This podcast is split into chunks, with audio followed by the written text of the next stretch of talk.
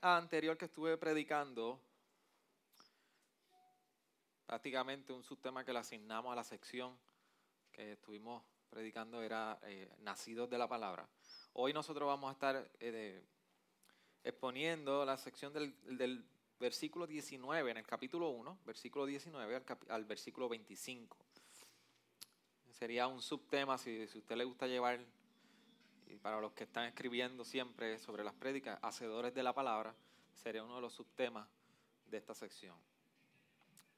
Dice el, capítulo 1, versículo 19 al 25. Esto sabéis, mis amados hermanos, pero cada uno sea pronto para oír, tardo para hablar, tardo para la ira, pues la ira del hombre no obra la justicia de Dios, por lo cual desechando toda inmundicia y todo resto de, resto de malicia, recibid con humildad la palabra implantada que es poderosa para salvar nuestras almas. Sed hacedores de la palabra y no solamente oidores que se engañan a sí mismos. Porque si alguno es oidor de la palabra y no hacedor, es semejante a un hombre que mira su rostro natural en un espejo, pues después de mirarse a sí mismo e irse, inmediatamente se olvida de qué clase de persona es. Pero el que mira atentamente la ley perfecta, la ley de libertad y permanece en ella, no habiéndose vuelto un oidor olvidadizo, sino un hacedor eficaz, este será bienaventurado en lo que hace. Señor, gracias. Gracias porque si tú nos has movido en hambre por tu palabra, es que no nos has entregado a nuestro pecado. Por eso ayúdanos en esta hora a ser instruidos, guiados, animados y corregidos en tu palabra, Señor. Te necesitamos en esta hora. Yo te necesito, Señor. Sé tú conmigo, Señor, y sé tú en medio nuestro, por medio de tu Espíritu. Yo sé que estás aquí, Señor. Por eso ayúdanos en las dudas, ayúdanos en las dificultades, ayúdanos en medio de nuestro pecado. Señor, convéncenos por tu palabra. Gracias, Señor. En nombre de Jesús. Amén. Santiago está comenzando ese versículo 9 de una manera bien interesante cuando dice, esto sabéis, mis amados hermanos.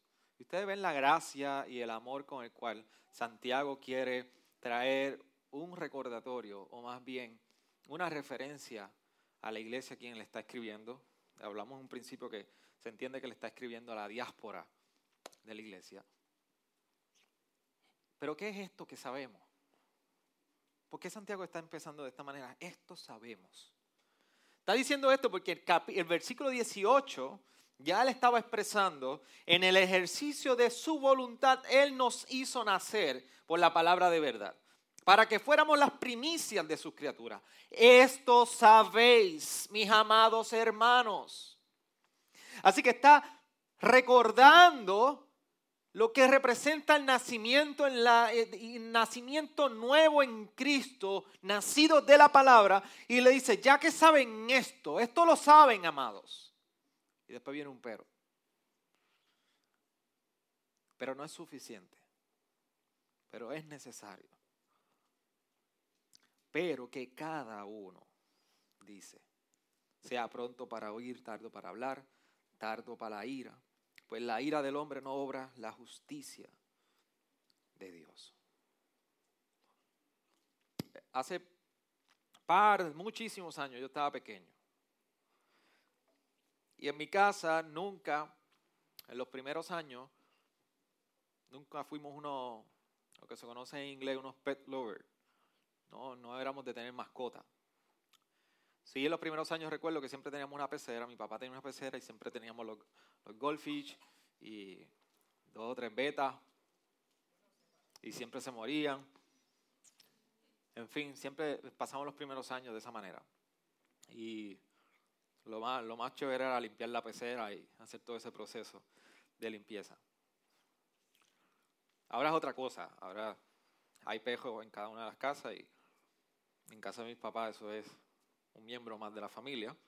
Pero en una ocasión nos ilusionamos muchísimo porque nos ofrecieron una coneja enana. Era hermosísima cuando nos las, nos las enseñaron. Era una coneja gris con una mancha blanca en una patita y era preciosísima. Y le pusimos Lola Bonnie. Hoy estaban los, los Looney Tunes. ¿Se acuerdan de Looney Tunes? Bugs Bunny y todo eso personajes. Así que le pusimos Lola Bonnie, porque hacía, uh, hacía referencia a uno de los personajes que se llama Lola. Así que Lola Bonnie no las regalaron, no las trajeron, era exactamente como lo habíamos, nos había enseñado. Y eso fue una gran ilusión para mi hermana y para mí, porque teníamos una coneja enana. Y jugar con ella fue, eh, fue, yo me recuerdo que la soltamos en el patio y estuvimos media hora tratando de cogerla después porque no quería dejarse coger. Era bebé. Desde ese día entendimos que no la podíamos dejar suelta. Así que la coneja brincaba por todo el patio y nosotros tratando de coger la, enana, la coneja enana. Pero resulta algo, la coneja no era enana. La coneja venía de Satanás a nuestra casa. De enana no tenía nada. La coneja creció, creció y creció y creció y teníamos casi un cerdo en nuestra casa, en una jaula. No era nana. Para colmo, no solamente creció como un cerdo, la, la, coneja se volvió violenta, se volvió malcriada, no podíamos tocarla, teníamos que darle comida con guantes de construcción, porque se volvía lo garuñando. Y ni hablar de la manera que ella decidía acumular riqueza de biológica luego de comer. En fin, era un desastre. Así que tuvimos que salir de la coneja y no le cuento cómo terminó la coneja. Pero la coneja no terminó muy bien porque empezó mal. Ese es el principio de que lo que comienza mal, termina mal. Tuvimos que regalar a la coneja. ¿Qué sucede con la coneja Lola Bonnie? La coneja resultó ser algo que nos habían dicho que era, pero no era. La coneja resultó ser un animal que no era como nos habían dicho que iba a ser. El problema en nuestra vida cristiana es que existe la misma dicotomía. Decimos ser una cosa y al final no lo somos. Hay esa incongruencia entre lo que tú y yo profesamos y lo que tú y yo verdaderamente somos. Y esto por las próximas dos semanas nosotros vamos a hablar sobre esto. Pero no necesariamente lo que tú dices ser aquí, lo que nosotros vemos aquí, como nosotros hablamos esta mañana en el discipulado congregacional, no necesariamente significa que eso es lo que tú eres. Y prácticamente esto es lo que Santiago nos está invitando a nosotros a reflexionar acerca de. Por eso, cuando nosotros vemos todo lo que está trayendo, la exhortación que está trayendo Santiago del versículo 19 al versículo 25, prácticamente lo que nos está haciendo es nos está haciendo una invitación a vivir una vida de verdad, en la verdad del nuevo nacimiento. Teniendo el nuevo nacimiento frente a nosotros todo momento, en todo momento. Esta es la invitación que nos está haciendo en estos primeros versículos Santiago. Por eso el versículo 19 el versículo, y versículo 20 van atados al versículo 18, donde nos está hablando del testimonio de haber nacido de la palabra de verdad. Haber nacido de la palabra, dice, esto sabéis, amados hermanos, esto sabéis, pero, y ahí dice, que cada uno sea pronto para oír, tardo para hablar, tardo para la ira, pues la ira del hombre no obra la justicia de Dios. Y hay tres imperativos que hace Santiago. pronto para oír, tardo para hablar y tardo para la ira. Pronto para oír qué? La palabra. Cuando usted mira en el contexto que está escribiendo Santiago, nos está diciendo que seas rápido, pronto para escuchar qué? La palabra. Pero tardo para hablar. Ustedes saben ese famoso dicho que dice que el sabio piensa todo lo que dice, pero no dice qué, todo lo que piensa. Por eso esto hace eco a las palabras que en Proverbios nosotros podemos ver. Proverbios 17, 28, cuando dice, aún el necio cuando calla es tenido por sabio, cuando cierra los labios por prudente. Tardo para la ira. Está, haciendo una invitación, está diciendo, hay un fruto ahora, que el haber nacido de la palabra, el tener el nacimiento frente a ti en todo momento, saber que eres nacido de nuevo, produce acciones que agradan a Dios. ¿Por qué la ira? Porque cuando está diciendo, pues la ira del hombre no obra la justicia de Dios, es el mismo contexto que en un momento dado nosotros vemos a Jesús hablando, de que busca el reino de Dios y su qué? Y su justicia. Y todas las cosas os serán añadidas. Él estaba diciendo ahí que tú te puedes ganar el favor y la justicia de Dios delante de él por tu propia fuerza. No. Está hablando de justicia en el contexto de obras, de frutos, de acciones que agradan, que glorifican a Dios. Este es el mismo contexto que está hablando Santiago. Que nuestras acciones agraden a Dios. El problema con la ira no es que nosotros no nos airemos en un momento dado. O no escuchamos Efesios cuando Pablo decía, airaos, pero qué? Pero no pequéis. Que no permitamos que el sol se ponga sobre nuestra cabeza. El problema con la ira es que nos puede llevar a producir unas acciones que no agradan a Dios. Por eso nos invita a nosotros a reflexionar acerca del nacimiento, del nuevo nacimiento en nuestra vida. Y a dónde nos conduce ese nuevo nacimiento. A el haber nacido en Cristo, ¿a dónde te está conduciendo? ¿A qué acciones te están produciendo, conduciendo? ¿Qué acciones está produciendo ese nuevo nacimiento? La primera pregunta es, ¿tú has nacido de nuevo? ¿Verdaderamente? Vivimos todos los días sabiendo que hemos nacido de nuevo? Porque mire que yo escucho gente. Yo soy cristiano, yo convertí, pero yo soy así. Así soy yo. No, no, no, no, no. Si usted nació de nuevo, si usted nació de nuevo, usted es otra criatura. He aquí las cosas viejas que. ¿Y son qué? Hechas nuevas. ¿Saben lo que significa que son hechas nuevas? Tu identidad es nueva. Tú no eres perfecto. Y crecemos en santidad todos los días. Santificación progresiva se llama eso. Por medio de la palabra, del Espíritu, la intervención de los hermanos.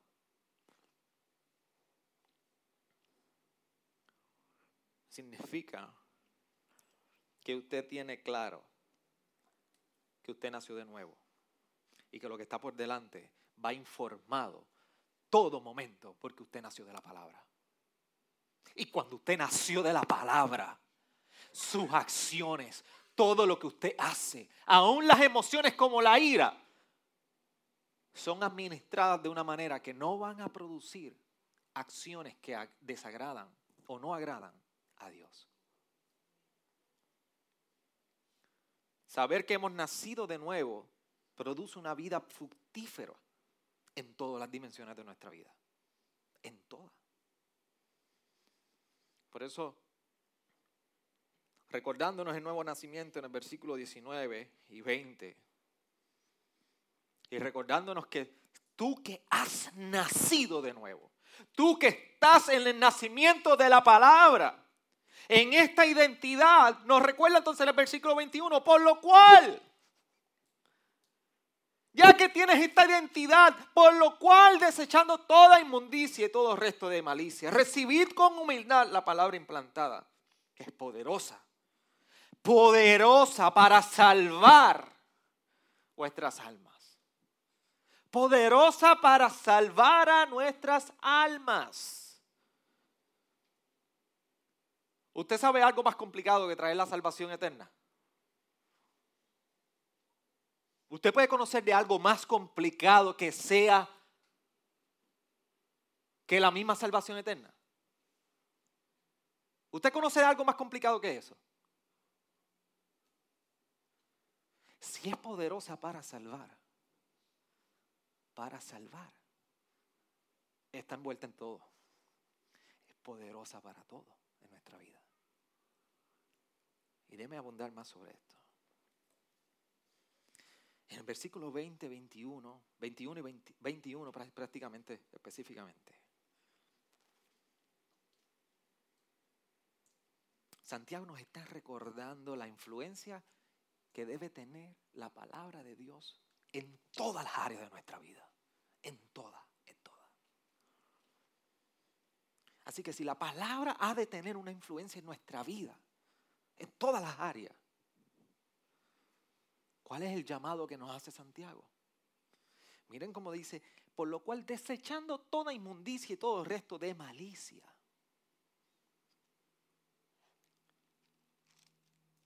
Inmundicia y malicia. Y déjeme decirle que la palabra desechando, su connotación original, es similar a aquella que expresa removerte la ropa.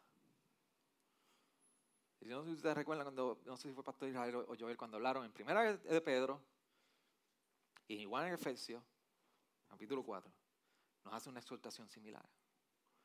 Pero la expresión que está utilizando desechando Santiago es similar a aquella, la de remover la ropa de nosotros. Por eso, si usted quiere ver una imagen similar que se utiliza en el Nuevo Testamento, Pedro la utilizó de igual manera. En el versículo 1 del capítulo 2 de 1 Pedro, cuando dice, por tanto, desechando toda malicia y todo engaño, hipocresía, envidia y toda difamación.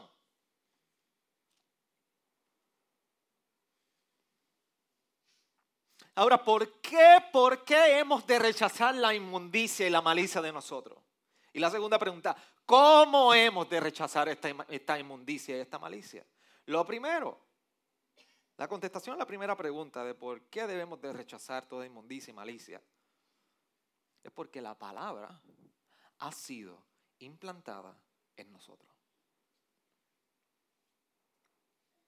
Hemos de rechazar la inmundicia y la malicia porque ahora nuestra identidad distinta y la palabra está en nosotros. ¿Cómo? Hemos de rechazar la malicia y la inmundicia. La rechazamos precisamente por la palabra. ¿Por qué? Porque la palabra es poderosa. En la palabra encontramos el poder para rechazar la malicia y la inmundicia de nuestra vida. En la, en la palabra encontramos la voluntad de identificar la ropa de inmundicia y malicia que nos viste para quitarla y vivir como hijos que hemos nacido de nuevo en Él.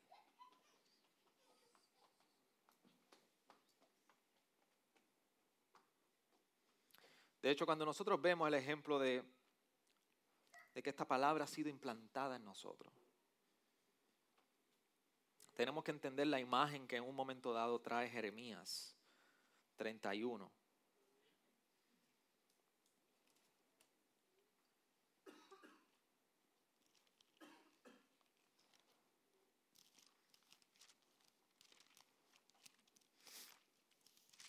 Versículo 31 al 33 de ese capítulo 31 nos recuerda esta imagen.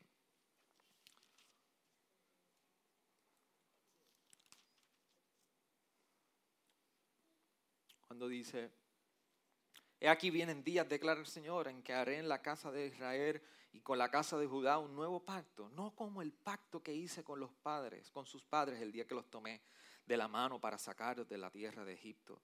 Mi pacto, pacto que ellos corrompieron, aunque fui un esposo para ellos, declara el Señor. Porque este es el pacto que haré con la casa de Israel después de aquellos días, declara el Señor. Pondré mi ley dentro de ellos y sobre sus corazones la escribiré y yo seré su Dios y ellos serán mi pueblo. Más adelante, Ezequiel en el capítulo 36 hace eco de esta misma profecía, de que un día la palabra llegaría y la ley llegaría al pueblo de una manera distinta a la que la habían conocido.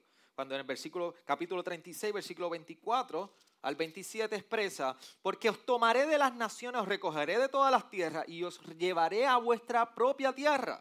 Entonces, os rociaré con agua limpia y quedaréis limpios en todas vuestras inmundicias y de todos vuestros ídolos os limpiaré. Además, os daré un corazón nuevo y pondré un espíritu nuevo dentro de vosotros. Quitaré de vuestra carne el corazón de piedra y os daré un corazón de carne, porque dentro de vosotros mi espíritu, dentro de vosotros mi espíritu y haré que andéis, pondré dentro de vosotros mi espíritu y haré que andéis en mis estatutos y que cumpláis cuidadosamente mis ordenanzas. Precisamente esta es la imagen que tiene Santiago cuando nos está hablando de que la palabra ha sido implantada en nosotros. Acerca de la vida que tú y yo tenemos ahora. Santiago nos está recordando, tú has nacido del Espíritu, el Espíritu ha venido a morar en ti y la palabra ahora ha llegado a ti y el corazón de piedra te lo han transformado por un corazón de carne. Y si hay un buen recordatorio que está haciendo Santiago y nos está llevando a nosotros a entender, es que tú no puedes ser salvo por obra. No hay nada que tú puedas hacer para ser salvo. Eres salvo y puedes apreciar la salvación y el Evangelio porque te han puesto la palabra dentro de ti. Y tu corazón es otro. Eso es lo que le está explicando Santiago.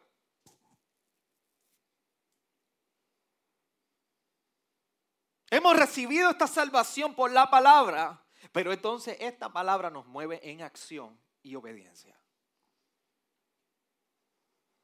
Entonces, ¿cómo sabemos? ¿Cómo sabemos que la palabra está influenciando nuestras vidas? ¿Cómo sabemos que la palabra dentro de nosotros está trabajando y está influenciando y transformando cada área de lo que nosotros somos? Hágase esa pregunta. ¿Cómo usted sabe que la palabra está trabajando dentro de usted. Yo la leo, pastor. No, no, eso no. Yo conozco bien la Biblia. No, eso no es. Yo vengo todos los domingos y lo escucho. No, eso no es.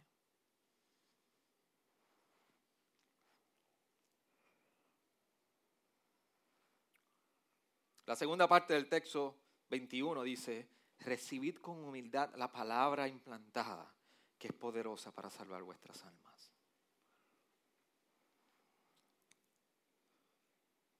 Nosotros sabemos que la palabra está influenciando nuestra vida por la humildad con la cual tú recibes la palabra.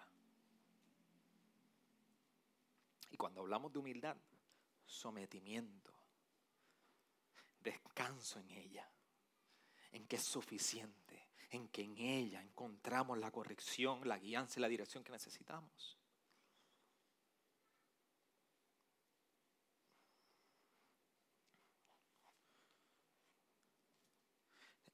¿Te, cuesta someterte a esta palabra?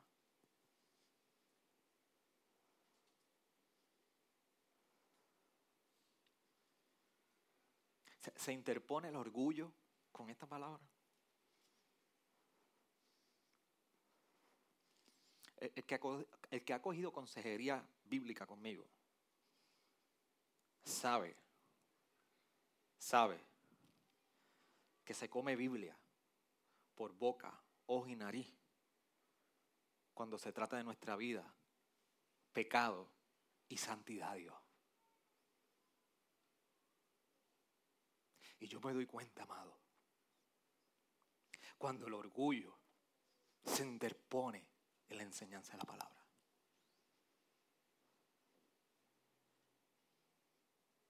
Porque yo soy igual un pecador.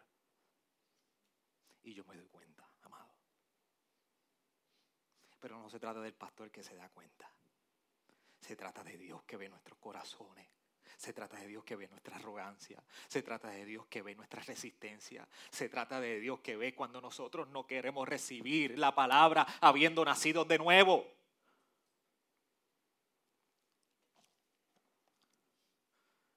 Santiago tiene una preocupación que es la que yo tengo y los pastores, iglesia, despierta.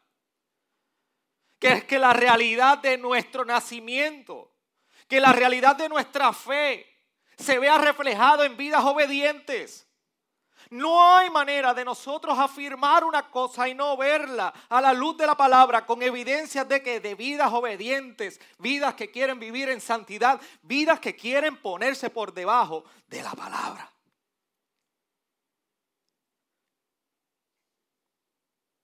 Y hace poco veía el post de un gran predicador que decía, estuve en una conferencia predicando y mientras estaba predicando vi a un joven que se sentó y ponía su Biblia sobre su cabeza mientras me escuchaba.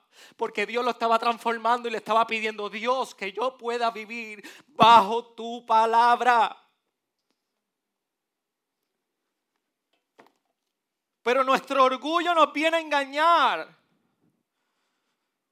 Y múltiples cosas influencian nuestra vida. Y el orgullo es una de ellas que nos lleva a rechazar la palabra. ¿Cómo? No escuchando el consejo de Dios en su palabra. Siguiendo la misma práctica de pecado e inconsistencia. Afirmamos que Dios salva, que Dios vuelve, pero nos cuesta congregarnos, amado. Y el hermano Joel leyó hoy, el hermano pastor Joel leyó hoy en Hebreos 10. ¿O acaso arrancamos páginas de la Biblia porque no sirven? Nosotros vivimos en humildad bajo la influencia de la palabra. Cuando nosotros nos sometemos a ella y comprendemos que es más que suficiente para nosotros. Cuando existe un anhelo profundo en cada uno de nosotros, de que la palabra de Cristo habite en nosotros y eso representa que tenemos que permitir a la comunidad de fe participar de nuestro pecado, participar de nuestra victoria, participar de nuestra santidad en vida. Amado, si la comunidad de fe no participa en tu práctica de santidad, no eres humilde ante la palabra. Colosenses 3:16 nos hace esta gran invitación a nosotros. Por eso usted escucha que nos disipulamos. Por eso usted escucha que aconsejamos. Por eso usted escucha que nos sentemos a leer la Biblia. Por eso usted escucha corrección, amonestación. Porque el orgullo es tan engañador como para tú vencerlo en soledad. Tú y yo necesitamos gente que nos diga, contrólate. La palabra dice esto.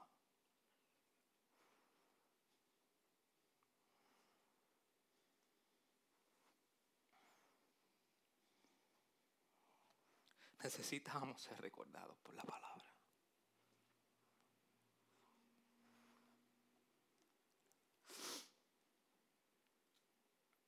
Esta misma semana yo quería tomar una decisión a 100 millas por hora.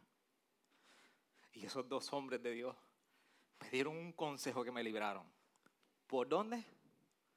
Por la palabra. Por la palabra. Iglesia, necesitamos crecer en esto. ¿Cómo está influenciando la palabra en tu vida? ¿Cómo está influenciando a nivel personal en intimidad con Dios? ¿Cómo está influenciando en el permitir la comunidad influenciarte por la palabra? ¿Cómo está influenciando en lo que haces, lo que ves, lo que escuchas?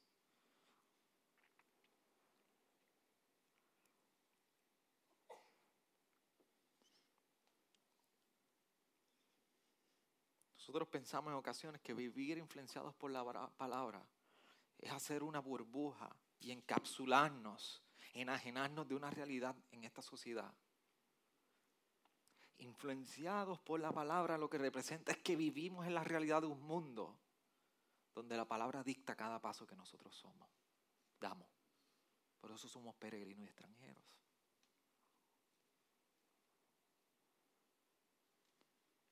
Anoche mismo estábamos sentados comiéndonos unos mantecados. Y mi esposa se había dado cuenta de una escena que estaba ocurriendo entre dos personas que no era lo más moral. Y empezamos a dialogar sobre la preocupación de que nuestros hijos se expusieran a ver esto. ¿Qué hacemos?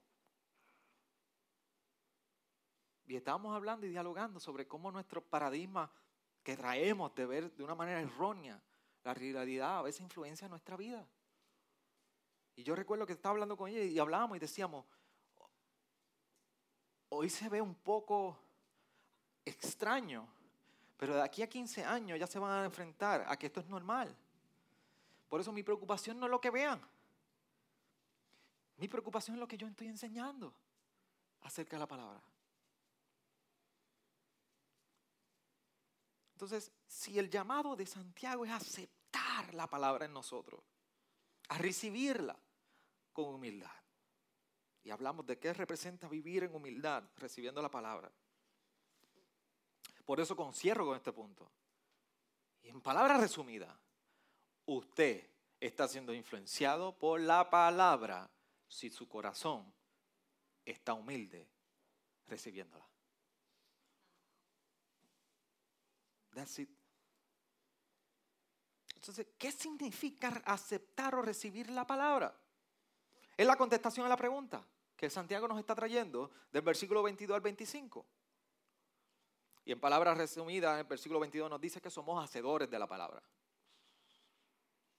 No oidores que se engañen a sí mismos. Y esto prácticamente lo que está haciendo es que está haciendo un llamado a obedecerla.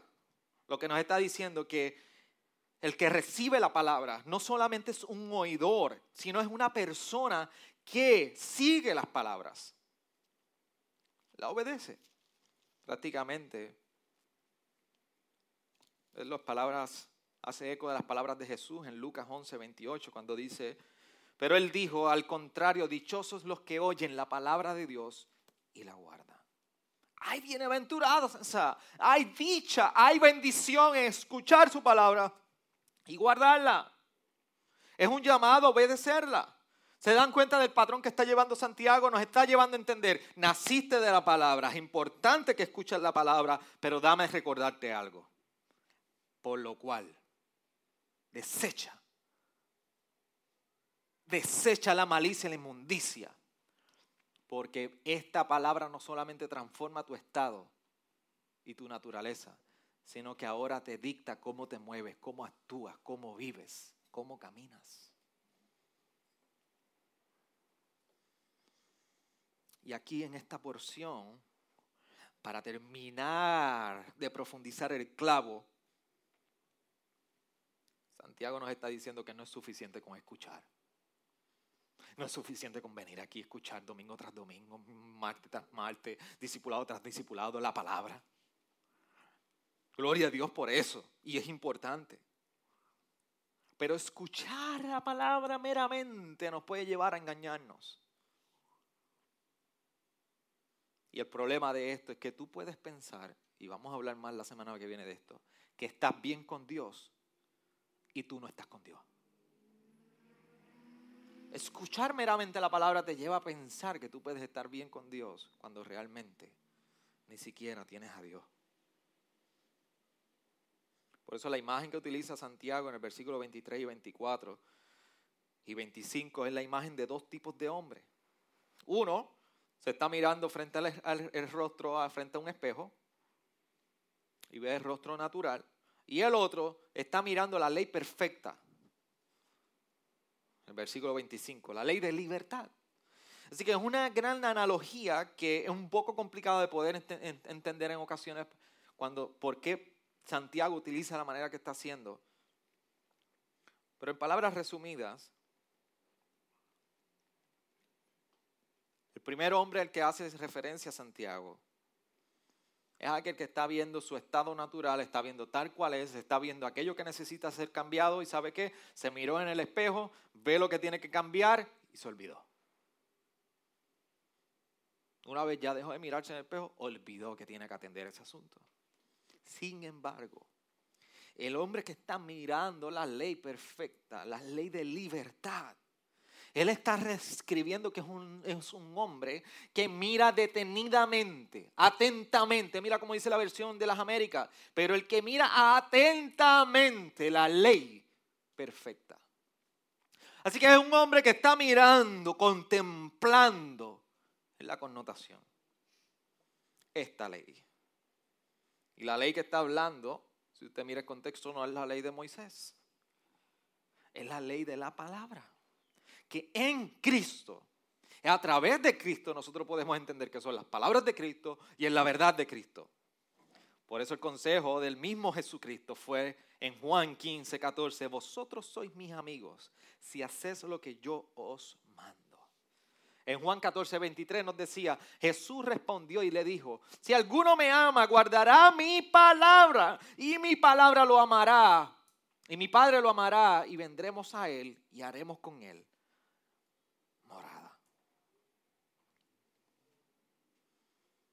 Así que el hombre que mira atentamente la ley de libertad, la ley perfecta, y permanece en ella y no se vuelve un oidor olvidadizo, sino que cumple con lo que ve en la ley, dice que es bienaventurado en lo que hace. Encuentra dicha, encuentra bendición, encuentra edificación.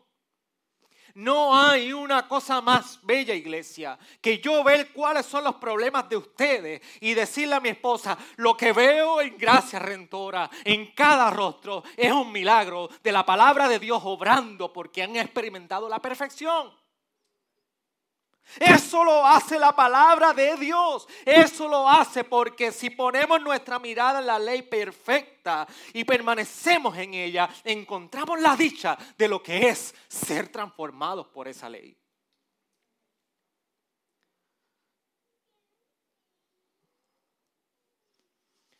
En primera de Juan se nos da un recordatorio sobre esto, capítulo 2, versículo 4. El que dice, yo he llegado a conocerle y no guarda sus mandamientos, es un mentiroso y la verdad no está en él. La hipocresía en la vida cristiana. Por eso la pregunta que yo te tengo hoy para ti es, ¿cómo tú describes tu vida espiritual? ¿Cómo tú describes tu vida? Porque la exhortación que está haciendo Santiago es no olvidarnos de la palabra. Aunque tú hayas nacido de nuevo, no seas un oidor olvidadizo. Seamos hacedores de ella. Vivamos en la perfección de ella. Vivamos en la obediencia de ella.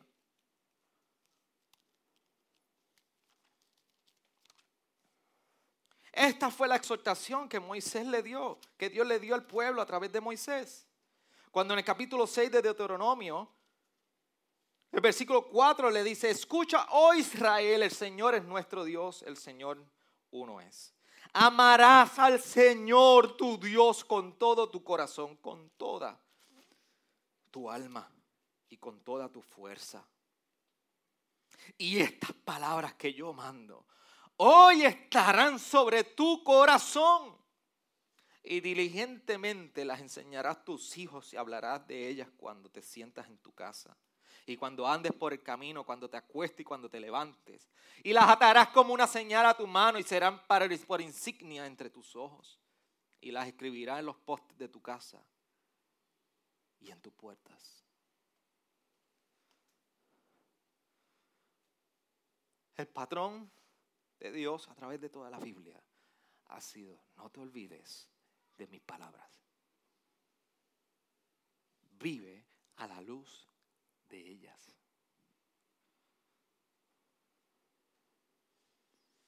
Por eso la pregunta, ¿cómo describes la condición de tu vida espiritual? Porque si lo único que tú haces es escuchar la palabra cuando te congregas, entonces te estás engañando. Y entonces tú eres igual de necio que el hombre que se mira delante de un espejo ve su estado natural, se va y se olvidó.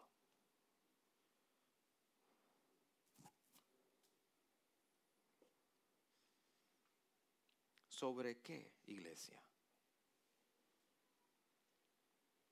¿Sobre qué está construida nuestra vida espiritual?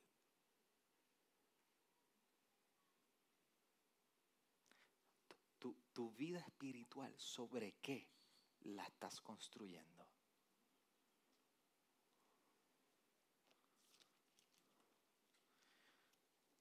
Yo creo que Jesús hace una buena advertencia en Mateo 7, 21 al 27, cuando dice, no todo el que dice, Señor, Señor, entrará en el reino de los cielos, sino el que hace la voluntad de mi Padre que está en los cielos. Muchos me dirán, en aquel día, Señor, Señor, no profetizamos en tu nombre y en tu nombre echamos fuera demonios y en tu nombre hicimos muchos milagros. Y entonces les declararé, jamás os conocí. Apartáis de mí los que practican, los que practicáis la iniquidad. Por tanto, cualquiera que oye estas palabras mías y las pone en práctica, será semejante a un hombre sabio que edificó su casa sobre la roca. Y cayó la lluvia, vinieron los torrentes, soplaron los vientos y azotaron aquella casa, pero no se cayó porque había sido fundada sobre la roca. Y todo el que oye estas palabras mías y no las pones en práctica, será semejante a un hombre insensato edificó su casa sobre la arena. Y cayó la lluvia, vinieron los torrentes, soplaron los vientos y azotaron aquella casa. Y cayó. Y grande, y grande fue su destrucción.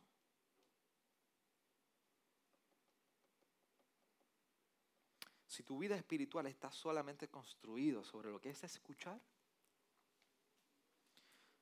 y no eres un hacedor y no sigues, no obedeces,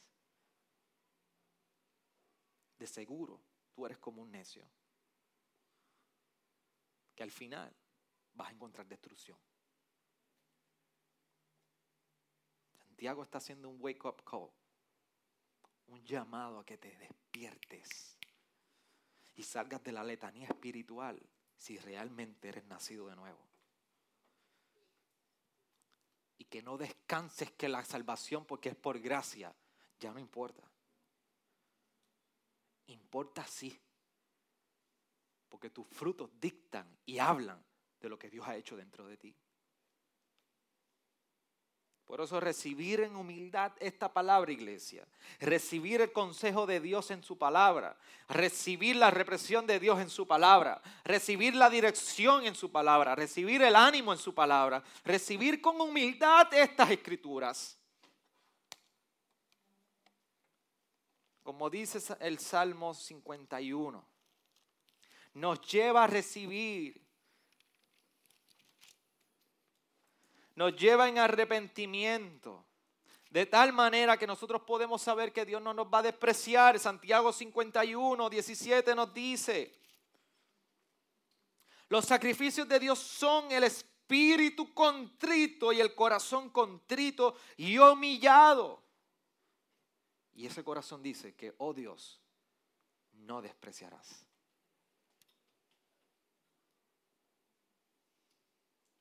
Recibir en humildad esta palabra nos lleva a ese tipo de arrepentimiento, sabiendo que al final Dios no nos desprecia.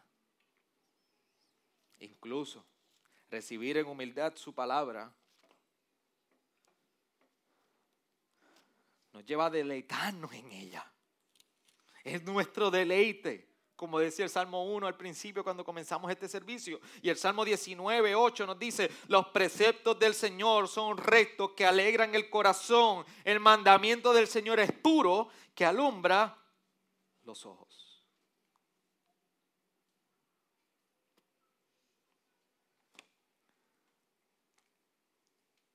Nos lleva a humillarnos y arrepentirnos y nos lleva a deleitarnos en su palabra. Esa es la manera cuando nosotros recibimos en humildad la palabra de la cual tú y yo hemos nacido. ¿Sobre qué está construida tu vida espiritual? La apariencia es un gran problema que Santiago nos advierte y la semana que viene lo hablaremos. Pero hoy el llamado de Santiago en esta porción es que seamos hacedores y que nuestro testimonio vaya alineado. No por lo que decimos, sino por los frutos de vivir en esta palabra. Señor, gracias por este tiempo. Gracias por la hermosa bendición que tú nos das de escuchar el mensaje tuyo por medio de tus escrituras. Ayúdanos en esta hora, Señor, a poner en práctica cada uno de las cosas que tu palabra nos exhorta en esta ocasión en Santiago. Que nos podamos distinguir por ser creyentes, no solamente de escuchar y de oír, sino porque hacemos. Somos hacedores de tu palabra. Deseamos y anhelamos vivir en obediencia a tu palabra. Por eso ayúdanos, Señor.